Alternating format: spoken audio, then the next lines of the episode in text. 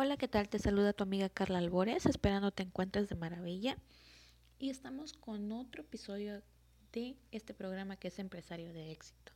Seguimos compartiendo contigo temas relacionados a negocios, marketing y desarrollo personal. El día de hoy te quiero compartir un tema que se está eh, dando mucho actualmente en lo que es el marketing y te estoy hablando del marketing de atracción.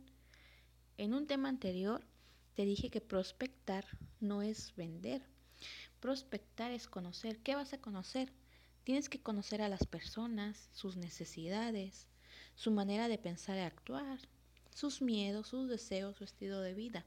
Primero debes de conocer antes de vender. Entonces estamos viendo que la venta es totalmente emocional.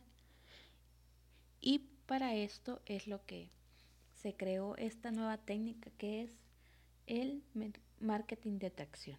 Entonces, esta técnica está diseñada para enseñarte a un cliente este, potencial qué es tu producto o servicio y cómo puede beneficiarse él de ello antes de que lo compre. Es decir, en lugar, en lugar de centrarnos directamente en la venta como se hace tradicionalmente, la empresa que realiza el mercadeo de atracción se centraría en informar de forma que se tome a dicha empresa por una empresa experta en el tema. Ahora bien, se propone colocar otro mensaje enfrente de tu prospecto, un mensaje que ya no esté cargado de ofertas y promociones, pero sí de información que colabore con él para que pueda tomar una mayor decisión. La idea es, cuando las marcas ofrecen información de valor a sus consumidores, automáticamente se posicionan como expertas ante ellos.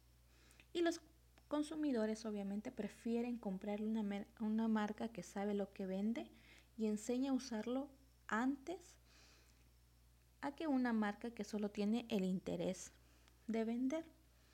Entonces, ¿cómo vamos a usar el marketing de atracción? Recuerda, vamos a atraer en vez de perseguir. Entonces, es atraer y dar un seguimiento con el fin obviamente de vender, pero tiene que ser un seguimiento estratégico, porque luego se convierte en un perseguimiento y eso no es lo que no eso es lo que no queremos. También vamos a dar un valor masivo. ¿Eso qué quiere decir? Que lo vamos a poner, no sé, puede ser en la televisión, en la radio, en redes sociales, o sea, para que muchas personas lo vean. Nuestro contenido debe ser 90% de valor y 10% de venta. Es decir, damos valor y mientras damos valor, vendemos. Y con esto construyes ya sea tanto tu propia marca personal como la marca de tu empresa.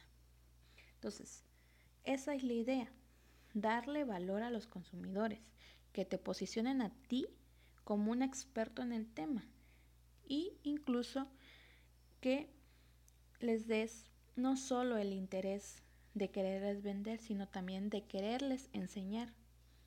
¿Sale? Bueno, espero que te haya em, que te haya gustado este audio. Déjame tus comentarios y nos vemos en el siguiente. Te mando un saludo, Carla Albores.